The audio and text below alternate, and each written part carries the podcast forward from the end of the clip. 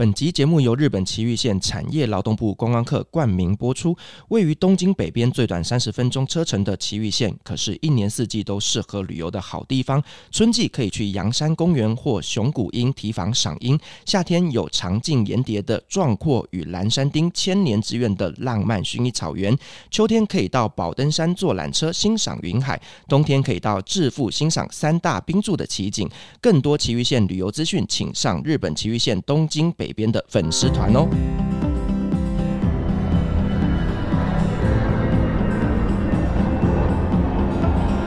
各位贵宾，您好，晚安。搭乘旅行快门班机的旅客，请到三十五号登机口办理登机。Good evening, ladies and gentlemen. Passenger on the flight to Travel Charter, please proceed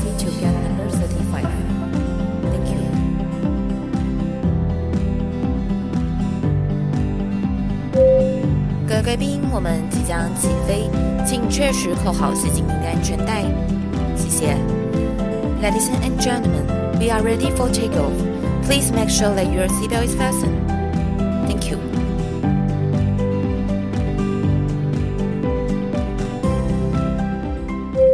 Hello，各位听众朋友，大家好，欢迎来到旅行快门，我是 Firas。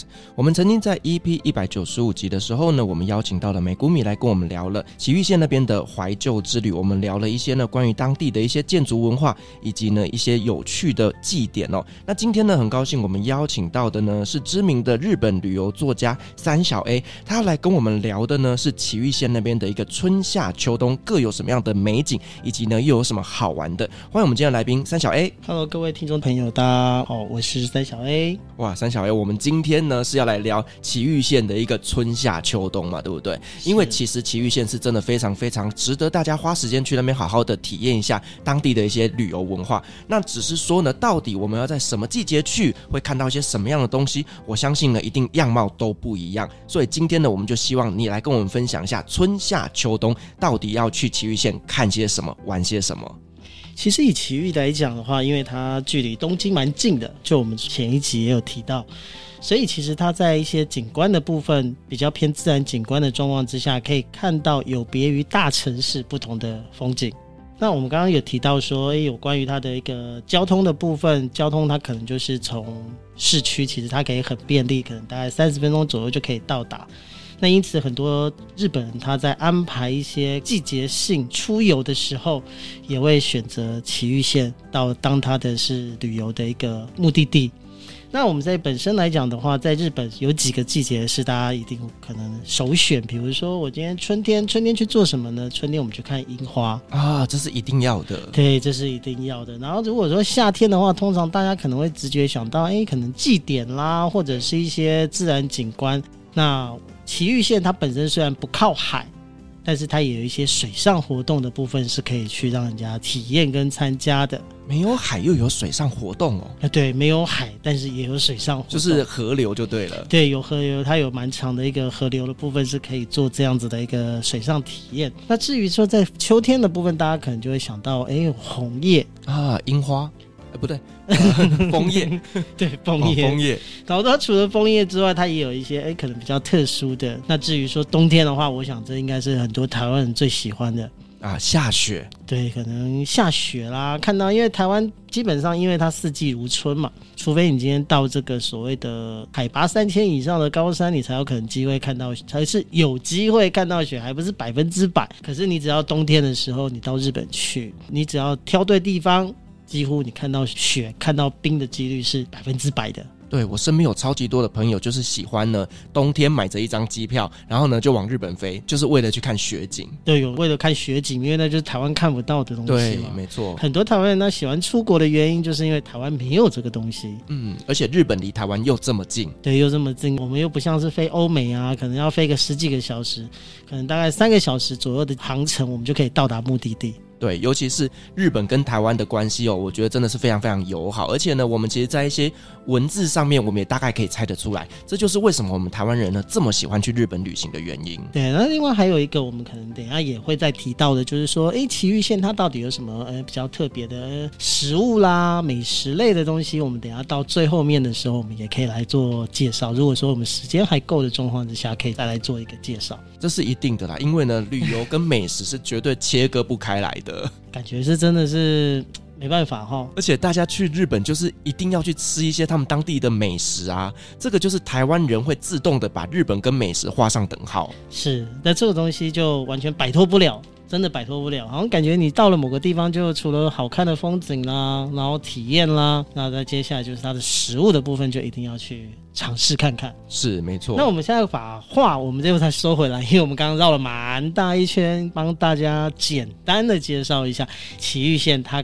可能我们等一下会介绍哪些东西？那接下来的部分我们就比较细分了。那细分的部分我们就谈到春天。其实春天很多台湾人通常都会选择四月份或五月份去，你知道原因吗？哦，刚好就是樱花盛开的季节嘛。是。那我们这样说好了，你知道樱花它是由北往南开，还是往南由北开？我觉得应该是由南往北开。由南往北开，确定吗？我坦白讲，我真的不是很确定。真的吗？呃，我猜是由南往北开。好的，答案是恭喜答对。也 还是有一点小小的 sense 在。对对，那基本上来讲的话，樱花的部分，如果说我们今天是它是由南往北开，没有错。所以通常来讲，比如说以奇遇它开的一个时间，通常在大概在四月初、四月中、四月底，其实都会有，只是说它的时间点其实大概就是跟东京。没有差太远，对，因为它毕竟真的离东京就是只有大概三十分钟的车程而已。对，但是呃，我必须说，看樱花它是一个非常有运气，要看人品。嗯，因为有可能你今天来的时候它还满开。然后你想说，嗯，我明天再去看就好了。可能隔天可能刮了一阵风之后，隔天去就剩没几朵了，全都掉光了。对，都掉光了，真的是看人品，它是非常吃人品的啦。那我们现在再提到说，它樱花的部分，那以奇遇而言，它的樱花大概是四月中到五月这一段时间。那我们首先来提到来奇遇赏樱，有个地方我们一定要去，它叫做熊谷樱提房。哦，熊谷樱堤防。这个我有听过啊、呃，有听过，对不对？它非常有名。其实它以熊谷町提防它来的话，其实为什么它这边有名的原因，是因为它在绵延两公里左右的一个樱花树下，它旁边除了粉红色的樱花之外，它还有一大片的油菜花田。哇，就是。粉红色再加上黄色，那个色泽真的就是非常非常的对比，非常鲜明。对，对比非常鲜明。那如果今天我们刚好又是在天气很好的状况之下，你可以看到的这个颜色区隔性更高。比如说我们在天空是蓝的，然后樱花是可能有绿色、有粉红色，然后在最下面，在这个油菜花的部分，它整片就是黄色。你觉得延绵大概一两公里都是这样子的景色。哇，光是想象我都觉得说这个景色真的是超级美的，非常美啊！其实真的是非常棒的一个地方，所以它其实是非常漂亮的。那我其实还有提到一个比较也另外一个很有名的，叫做信手泉线塘樱体。其实它跟我们刚刚所提到的这个熊谷的部分其实是有点类似，嗯，那只是它的也是有樱花啦、油菜花跟紫阳花的一个公园。那是这部分而言的话，通常来讲我们。如果今天是一般人去赏樱啊，赏樱的部分我们可能就是看看就走了。但是如果说今天我们今天自己带着野餐垫，那我们到那边带着食物啊，带着野餐垫，带着喝的，我们到那个樱花树旁边，我们就铺个垫之后，我们坐在上面野餐，然后吃完之后休息一下，再睡个午觉，你不觉得那是一个非常非常好的享受吗？哎，日本人真的很喜欢这样子哎，就是呢，周末的时间，如果说樱花盛开，就是呢铺个地毯，然后呢，妈妈可能就准备一些就是野餐的食物，然后大家就是在樱花下面吃野餐，然后赏樱花。这个真的是日本人他们非常非常喜欢的活动哎。对，尤其是这个，我们就是一个题外话了，就是我们在市区通常看到，哎，我们在一些日剧里面看到，哎，可能大家在四月初，可能大家说，哎。我们今天公司，我们大家去赏花，可能就找一个菜鸟去占位置，就跟我们大学的时候打篮球也要去占位置，对，就是比较最菜的嘛，最菜的。尤其是以日本来讲的话，大概在三月四月这个时候是新人刚入社的时候哦。那为什么就叫新人去的原因，是因为新人刚入社，他没有什么工作哦，原来是这个原因。我带记者，对对对，还有 get key 哦，啊，可以降几的位。然后你就在那边，你可能就要在那个点待个一两天，啊，待一两天哦。对，我以为只是说什么早上去卡位，然后下午大家就来了这样子。没没没没没，那个通常如果你那种热门的以赏樱景点，通常都不会只是早上来占位置这种东西。哇，比 iPhone 十四更难排队啊！也差不多就是这个样子。所以其实其实樱花这个东西对日本人来讲，因为毕竟他们的国花嘛，对，所以他们就很重视这样子的一个季节。然后然后就我我也提到说，哎，他们对于这个东西。是非常的 relax 的，就是很很轻松的，所以他们就会在那边喝酒啦、吃东西啦，在那边很开心的过。哦，对，我觉得这个就是日本人他们的不只是家庭啊，连公司也会做这样的一个活动安排，就是一个 social 嘛。对啦，他他其实就是一个 social。其实我觉得日本人的公司文化真的就是呢，把这些东西全部都绑进去公司里面，就 social 到老板这样子。对对对，对，呃，开心到老板。那我们另外来谈到了一个部分，也是樱花。但是它可能跟我们大家想象中的不太一样哦，怎么个不一样？嗯，大家所谓的樱花的部分，可能提到的是都在树上哦，对啊。那但是有一种樱花的部分，它是在地上啊，长在地上的樱花是，那还叫樱花吗？那，还是樱花，因为它看起来就是那种粉色的、紫色的这样子，它叫做知樱。哦，有我听过这名字。对，知音。那我们通通常一般的印象，可能提到知音，会让人想到什么北海道啊那一些。对，对对，有北海道或者是在富士山下的这个知音。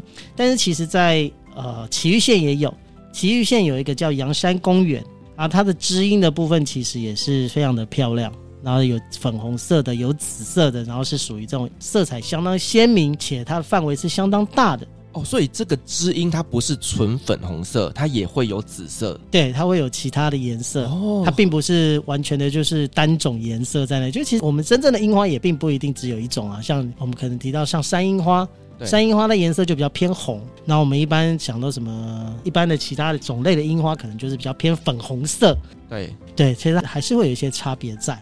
那我们在刚刚提到阳山公园的部分，它这个知音的部分，它为什么这么漂亮的原因，就是因为它像是地毯一样，是铺在地上。哦，因为它长在地上。是哦，然后它就是这样一整片的过去，然后再随着它的地面，因为有高低的起伏，绵延出去的感觉是非常美的，就像大自然铺上了一张粉红色的地毯啊。啊，是这样子的，但是唯一的差别是，他不能坐在上面让你野餐。也是啦，然后这坐在上面野餐可能会被抓走这样，所以他就只能够就是呃，在可以走的道路上面就沿路去欣赏。他就是让你可以远处的这样欣赏它一整片的连绵的景象，或者是它其实还是会有一些小径。可以让你走进去里面，然后可以用比较偏借位的方式，仿佛你好像在整个走在走在上面。对对对对对。哦，对了，但是就是爱护花草，我们真的不要去践踏它。是，其实我个人是觉得这种东西其实是很漂亮，但是想拍到这样子的景色，其实也是需要相当大的毅力，还需要一点运气。为什么要说毅力呢？因为你要很早就起床哦，你要赶在人家第一批就冲进去，对，不然你到时候拍到的全部都是人，是都是人。所以其实那个真的是也想拍照，其实还是真的很辛苦的哈。对啦，不只是说这个知音啦，我觉得不管今天你是要拍什么都一样哦。你如果太晚去，就都是人。对，都都是人头。那所以我们今天春天的部分，我们就可以来去欣赏这样子的樱花。而且我们刚刚提到，因为像樱花的部分，它可能大概在四月初嘛。对。那知音的部分，它比较偏在于在四月中五月初，所以其实，在时间上来讲，其实它观赏期也算是蛮长的了。哦，所以这样，我觉得最佳时机应该就是四月中啊，那个真的就是看运气，感觉就是两个都看得到。呃，看人品，因为那个樱花盛开期的状况，在满开的状况之下，大概可以维持，如果没有风没有雨的话，可以维持大概个五天，没什么问题。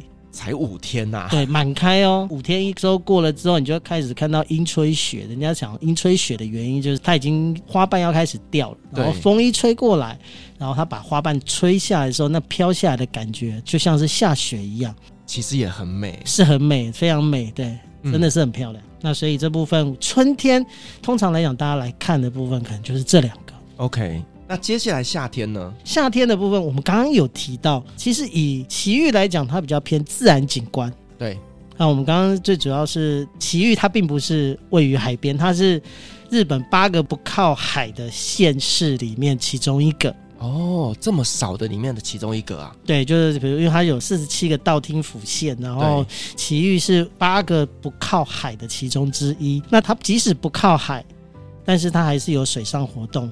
那比如说，我们今天到这个长径岩叠这个地方，它比较像是一个自然形成的一个景观。如果我们由上往下看，它像是一片一片的榻榻米或者是石头这样堆叠起来的一个景象，就是一层一层、一片片这样堆叠起来的自然景观。对，就有点像是那个沉积页岩一样，就一层一层的这样，然后还还会在里面看到一些化石之类的。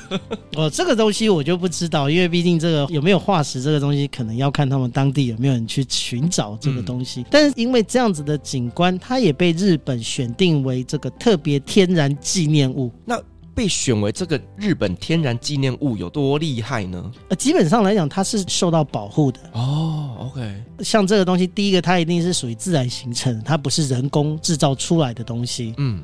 那第二个部分，它是有被列为保护的对象。OK，谁都不能去破坏它。对，不能破，就有点像是以我们来讲，可能就一国家公园里面的东西，一草一木你都不能去动它，你都不能捡回去。类似这样子的东西是可以被保护的。所以在这个地方其实是可以看到蛮壮观的一个景色。那要怎么欣赏它呢？通常来讲的话，你可以选择我们开车会经过，但是我开车是从两岸的其中一边这样子开，所以我们看到的景色并不全面。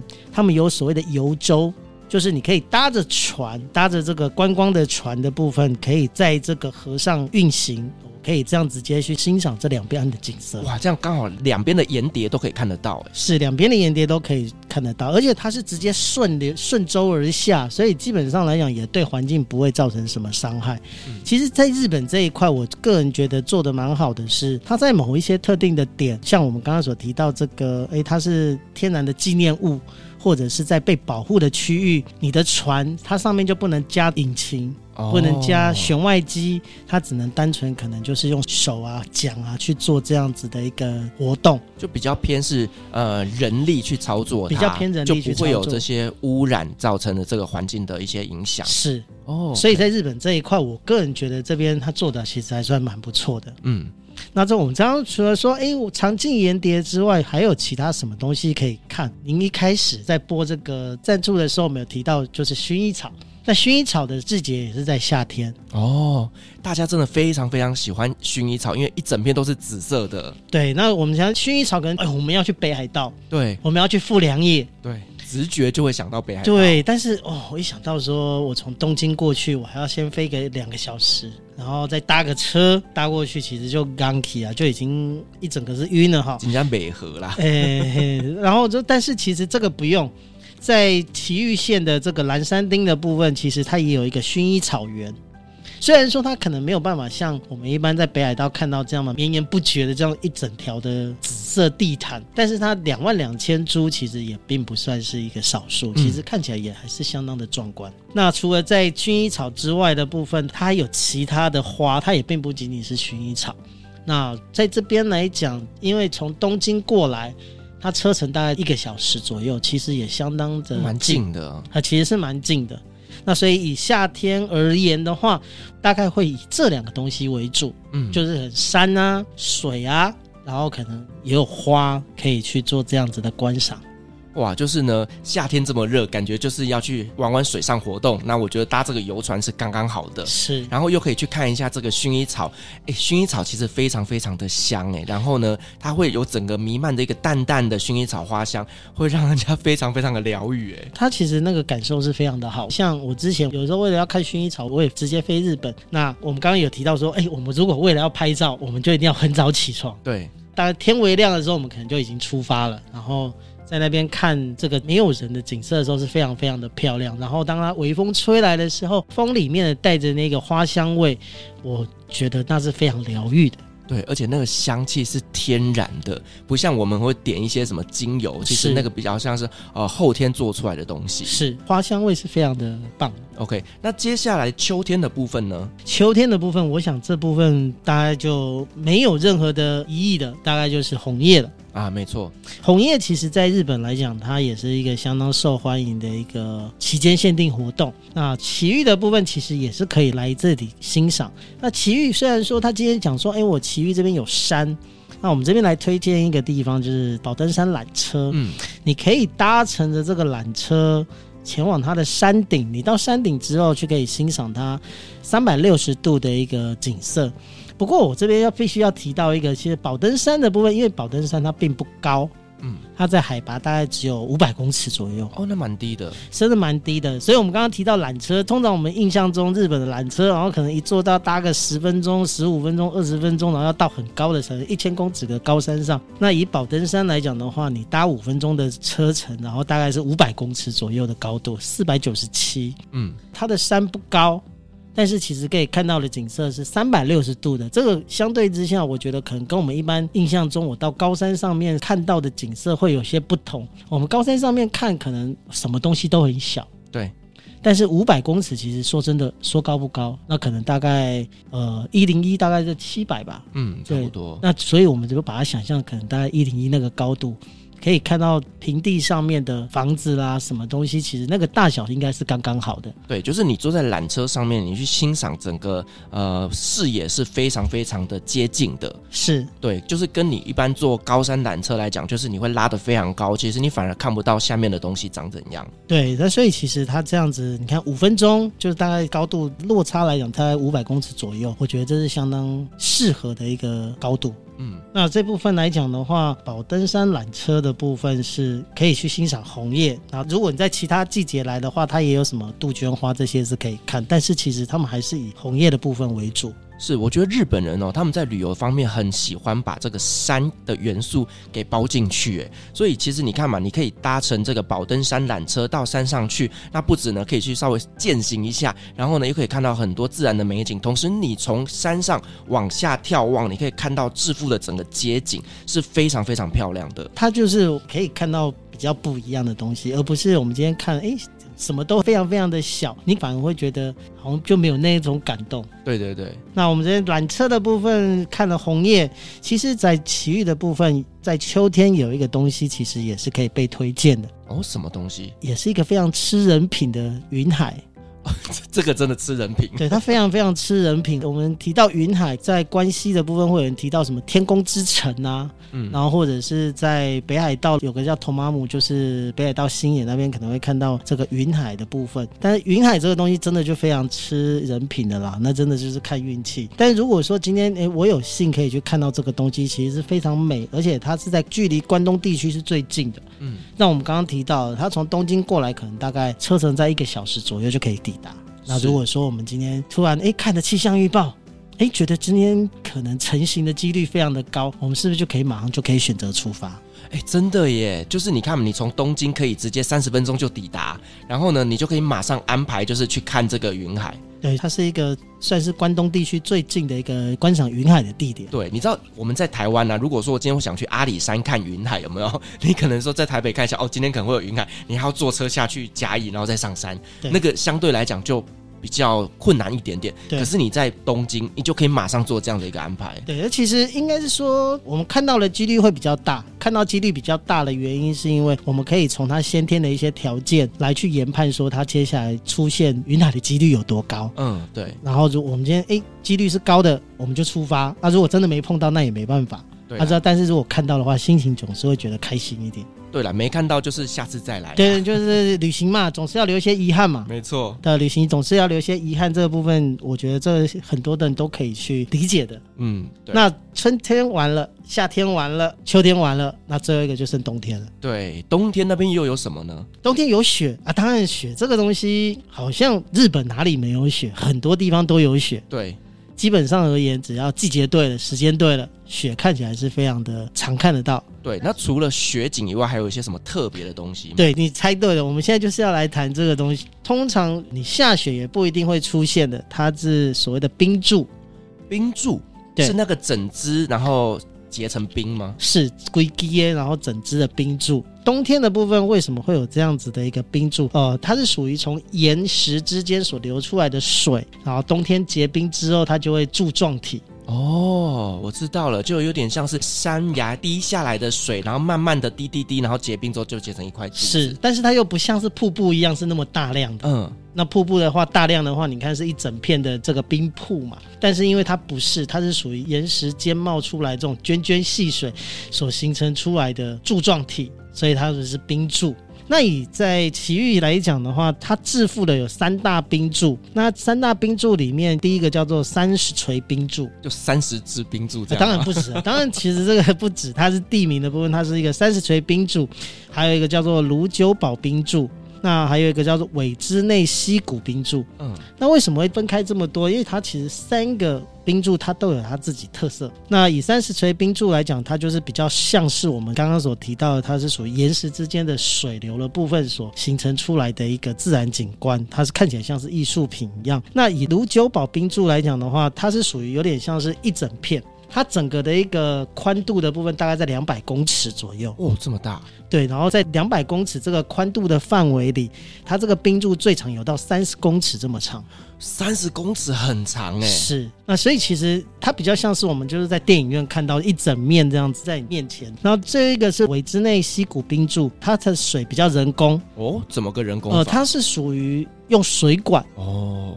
它的形成的方式其实跟我们刚刚所提的冰柱是一样的，对，只是它唯一的差别，它有点比较偏人工的方式，它是用水管的部分，大概五百公尺左右长的水管，去让它产生这样子的一个冰柱感。哦，就是由这个水管流下来的水，让它结成冰柱。是，所以它是属于三个里面算是比较人工形成的一个冰柱。嗯、哦，那这部分的话，我觉得日本这一点就很厉害，就是他白天看完了嘛，没关系，我晚上给你看不一样的。我就点灯，点什么灯？我就用不同颜色的灯投射灯光。哦，就是投射在这个冰柱上面。是，可能紫色啦、蓝色啦、红色啦，就是让你可以白天来，可能就是很单调嘛，不是黑就是白。对。然后晚上的部分就是让你用五彩缤纷的颜色灯光的部分做投射，让你看到更不同的样子。我觉得日本人真的是在旅游行销这一块面真的是非常非常的擅长诶，就是运用这些小技巧，可以让一个地方呢拥有不同的新面貌。哇，这个真的要找时间去玩一下的。对，我觉得这个东西其实日本在观光这一块而言，我必须说他们的观光行销的这种脑袋真的是很非常厉害。嗯，不管怎么样，就会想办法让你把钱掏出来。不只是把钱掏出来，也让我们把时间留下来。对，让你把钱掏出来，把时间留下来，然后让你常常来这里。对，会让人家想要一去再去。我觉得日本真的是有一个强大的魔力，你知道吗？就是，是呃，有些国家我可能这辈子去一次就好了。可是呢，会有一个国家让我们呢想要一去再去，而且怎么去都不会腻的，那就是日本。这倒是真的。像像我这样来讲，我也陆陆续续也去了，也三位数了，破百了耶。对，也陆陆续续也破百了，所以也其实说实在话，人家问我说你怎么不去别的国家？嗯，不是我不愿意去别的国家，你知道吗？而是就掉在这边了。不知情的还以为你在那边有了。呃，这我们就不研究，好，不研究，不研究。而，以上的部分我们谈到了，就是埼玉县的春夏秋冬四个四季美景。它的四季美景这个部分，可能在一般我们在网络上面在搜寻的部分，可能它就没有这么的。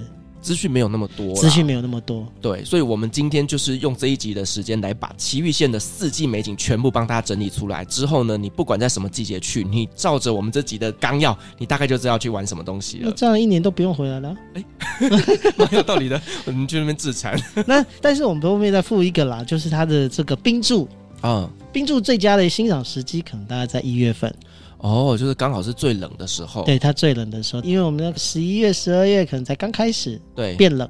然后可能它形成呢，也还是要一段时间。我们可能听到所谓的日本东北，它有一些树冰的部分。它一开始，因为它也还是树，所以它一开始在积雪融掉，它那时候还没有成长。然后它可能大概也是在一、二月左右，它是成长到最壮。嗯，对，一定要给它一点时间，让它呢去生成这个景色。嗯，嗯，嗯，对。那一月的部分大概就是最适合去的时间。哦，对，一月份大概是最适合去的时间。对，你如果到了三月，大概也要开始融化掉了。哦，三月大概已经是融了快结束。多了，对，已经快结束了。其实他们这种东西融得很快，只要说你温度一高，其实它很快就会融掉了。对，所以呢，你要去看这个冰柱啊，你的时间也要选好。你要是稍微早了一点，或稍微晚了一点，你就是看不到。是。那我们刚刚讲讲的这个就是比较偏景色的部分了。那其实我们刚前面有说，我们到了一个地方，食物是很重要的哦。那我们到埼玉县那边，你有推荐一些什么样的美食跟名产呢？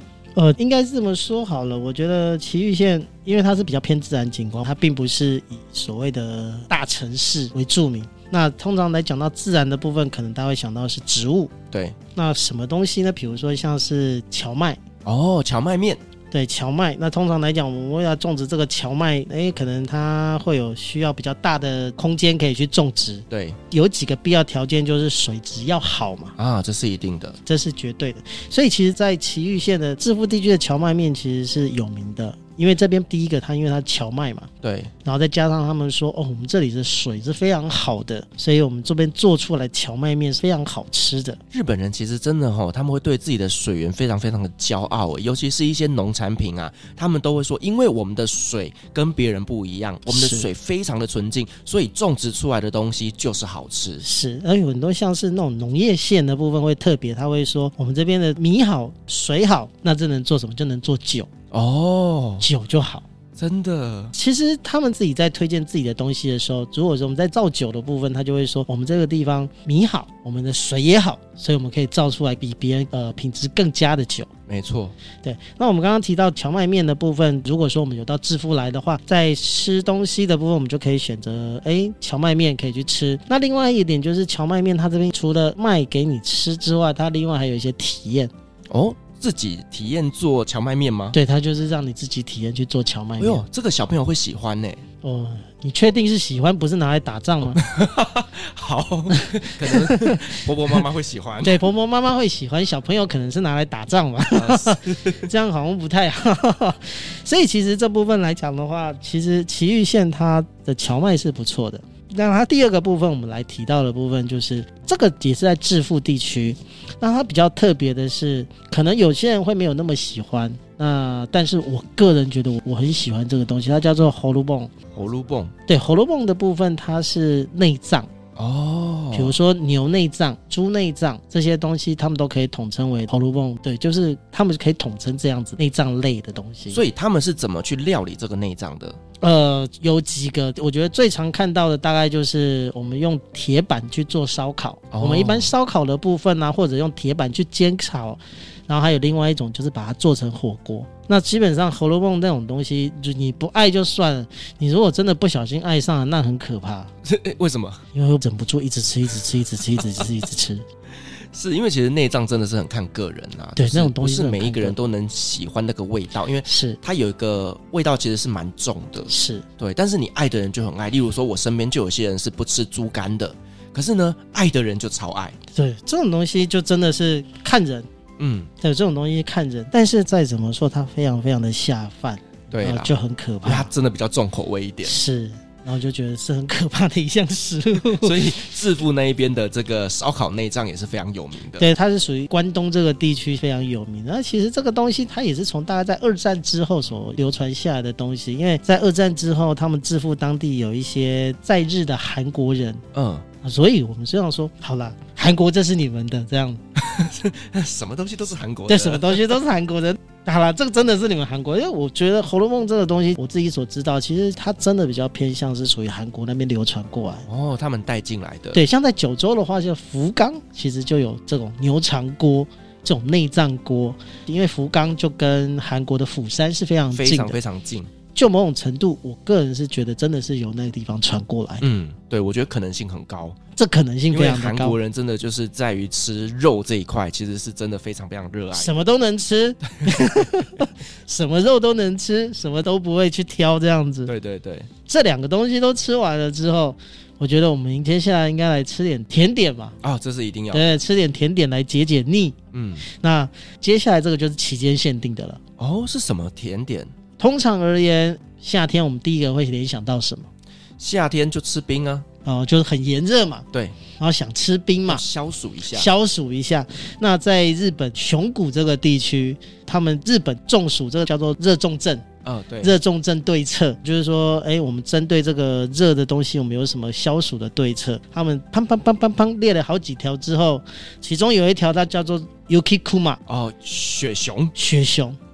雪熊是那个冰长得像熊吗？呃，不是这个东西是不是长得像熊，我不知道。但是其实他们可以把它直接放在这个市的官方的网站上面，告诉你，我们这个雪熊是我们熊谷市相当有名的东西。那它确实就是剉冰，但是你想当这个雪熊的剉冰，也不是你想当就能够当啊。哦，那在这里的话，他们有几个规定，比如说第一个规定就是，它一定要使用我们熊谷的水去制造的。哦，真的非常非常骄傲，非常骄傲，意思就是温到位最就厚。对。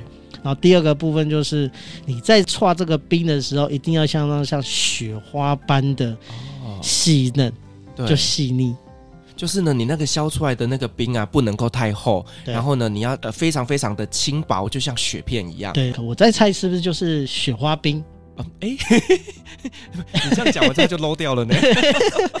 好像这哎，这台湾狗糖在讲，没有没有，就口感不太一样。是，那但是第三个就最重点来了。哦，第三个重点就是说，你一定要使用食物的原样。它就意思就是，哎，你可能在水果什么，就是只能用它原食材的原样去做，你不能用其他的所谓的添加物的部分去处理这个冰，哦，就是不能用一些人工加工的方式去添加在这碗冰上面。是。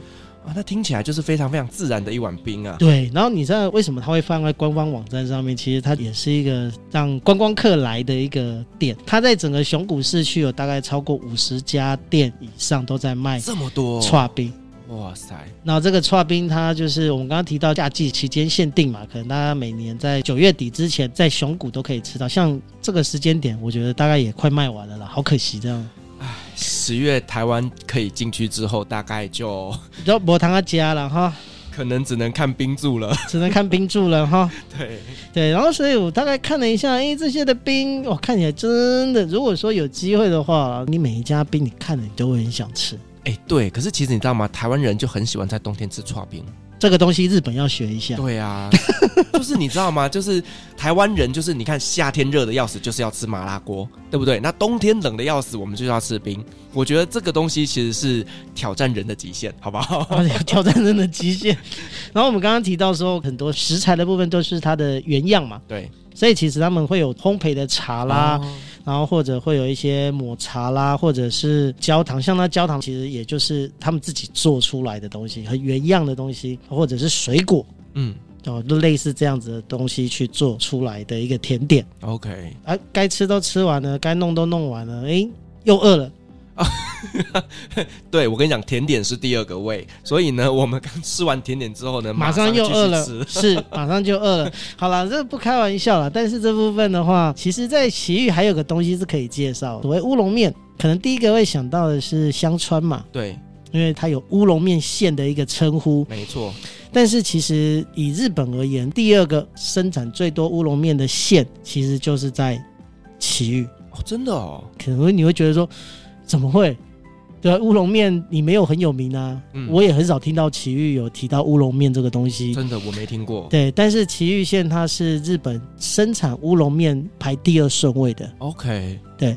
那它那边的乌龙面有什么样的特色呢？哦，奇玉的乌龙面，我们一般常见的可能是冷面嘛，把它弄成是那沾面这样子去做处理，然后或者是我们一般的汤面，比较偏清汤的汤面，这种两大类之外，他们的还有一个是肉汤的哦，是沾肉汤？没有，就是我们一般的汤面，它是这种猪肉汤，但不会像萝卜哦，但是又没有萝卜那么的咸，OK，淡淡的咸。对，然后它那个颜色会比较清澈一点，有点像卤肉那样子的肉汤。OK，他们所谓这种五大类了，他们说，哎，我们埼玉县有五大类的乌龙面，你都可以来去尝试。那它除了比较我们比较听起来比较传统的之外，他们还有一些比较特别的，比如说，你有看过那种乌龙面是宽的吗？不是那种普通宽，是大概三公分左右这种宽度的乌龙面。那是板条吧？但是就是乌龙面。真的假的？因为其实我们台湾人对乌龙面的一个认知就是肥肥胖胖的，是对啊。可是你说它三公分，可能是圆柱形的这样子，然后很难咬，这样对不对？对。但是它就是把你弄得有点像龟条，对啊。然后但是那个果条又很比较粗一点的乌龙面。哦，所以其实，在日本那边，它没有龟屌这种说法，它都是乌龙面。哎，这我就不知道了。哎，龟屌应该跟乌龙面是某赶快的东西了哈。那另外还有一个比较特别的是，他们有所谓一本乌龙。一本乌龙是什么意思？就一条哦，就是整碗面里面就一条。是，哦，一条哦，一条，你就这样。在吃的时候就让一口要慢慢吸，你要。他也在考验我的肺活量，对，考验你的肺活量，考验你一口气能不能把它吃完。是，哎、欸，我觉得这个是可以去挑战看看的，可以去挑战看看，对不对？对。那重点是你还可以做出这么长一条乌龙面，那也是很厉害的。嗯，这个是他们的工艺，真的非常非常厉害。对，所以其实说，哎、欸，就算我今天不是乌龙面大县，但是至少。我让你尝试到完全不同方式的乌龙面，乌龙面的新体验。对，我觉得这个东西是非常有趣的东西了。嗯嗯，如果有机会的话，其实是可以来试试看。好，我觉得这个呢，就列为我下次去奇玉县必吃，必吃一本乌龙面，是一本乌龙面。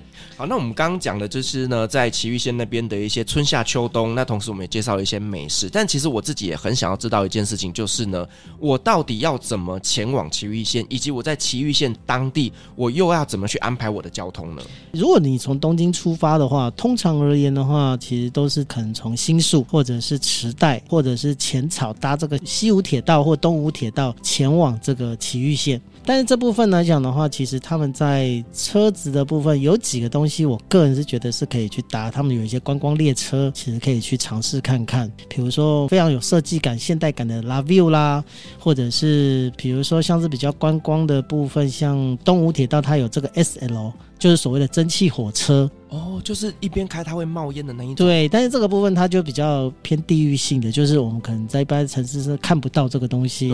那如果有机会的话，其实是可以去那边搭乘看看。那这个 SL 蒸汽火车它的点大概是在哪里啊？其实也是要偏致富这一带。OK，因为它真的那个地方是比较偏郊区。啊、哦，是郊区。哎、欸，我就在想说要怎么说比较好，因为他没有到乡下，可是呢，他也不是在城市，那就是郊区。说得好，对，大家就是郊区。其实它交通没有想象中困难，嗯，但是有一些地区，哎、欸，如果说真的如果有开车的话，会有比较机动性高啊。是。那当然，如果说我不会开车怎么办？那其实不管东武或西武，其实都有出一些相关票券，其实都可以让人家去购买。这部分比较 detail 的部分，其实我相信网络上资料应该也蛮多的。对，因为其实我觉得去日本旅行哦，最不需要担心的其实就是交通，因为到哪里其实都很方便，只是说你一定要事先做功课啦。因为其实呢，在日本啊，不管是说什么铁道也好啦，或者是说一些捷运等等的东西，它真的很复杂。对，它对 我个人来讲，呃，是不会啦，因为就是真的像你就是买个一日券嘛，然后上车之后就呃，我想去哪里就哪边下车。就很简单，对，就是要先做好功课，就是我今天要在哪些景点停留，那呢就知道在什么站下车。但其实真的在日本来讲，你看它不只是有这个呃西武、东武啦，然后呢它有蒸汽火车，同时它又有一些一日券，还有观光列车，所以呢你要选择交通方面真的非常非常的。嗯，当然你说我今天挖五级，我可能就不会去算这些东西。当然你也可以选择自己开车，对，但是选择开车它也是有一定的潜藏性风险在，毕竟跟台湾是不一样的驾驶方向，对，驾驶方向不同，那再加上，因为我今天 Google 会不会？当然，我目前为止我在日本也自驾那么多次，我是还没有碰到说把我引导到一个很偏僻的地方去了。对。对啦，毕竟其实日本那边真的整个在于导航方面也都是建立的非常健全的。是在导航这一部分，我个人是觉得，哎，真的是非常非常的值得被推崇的啦。对，但如果我真的口袋里非常的有钱，我觉得我就直接包吐我就好了，就直接请人来载我，对不对？多方便啊！是。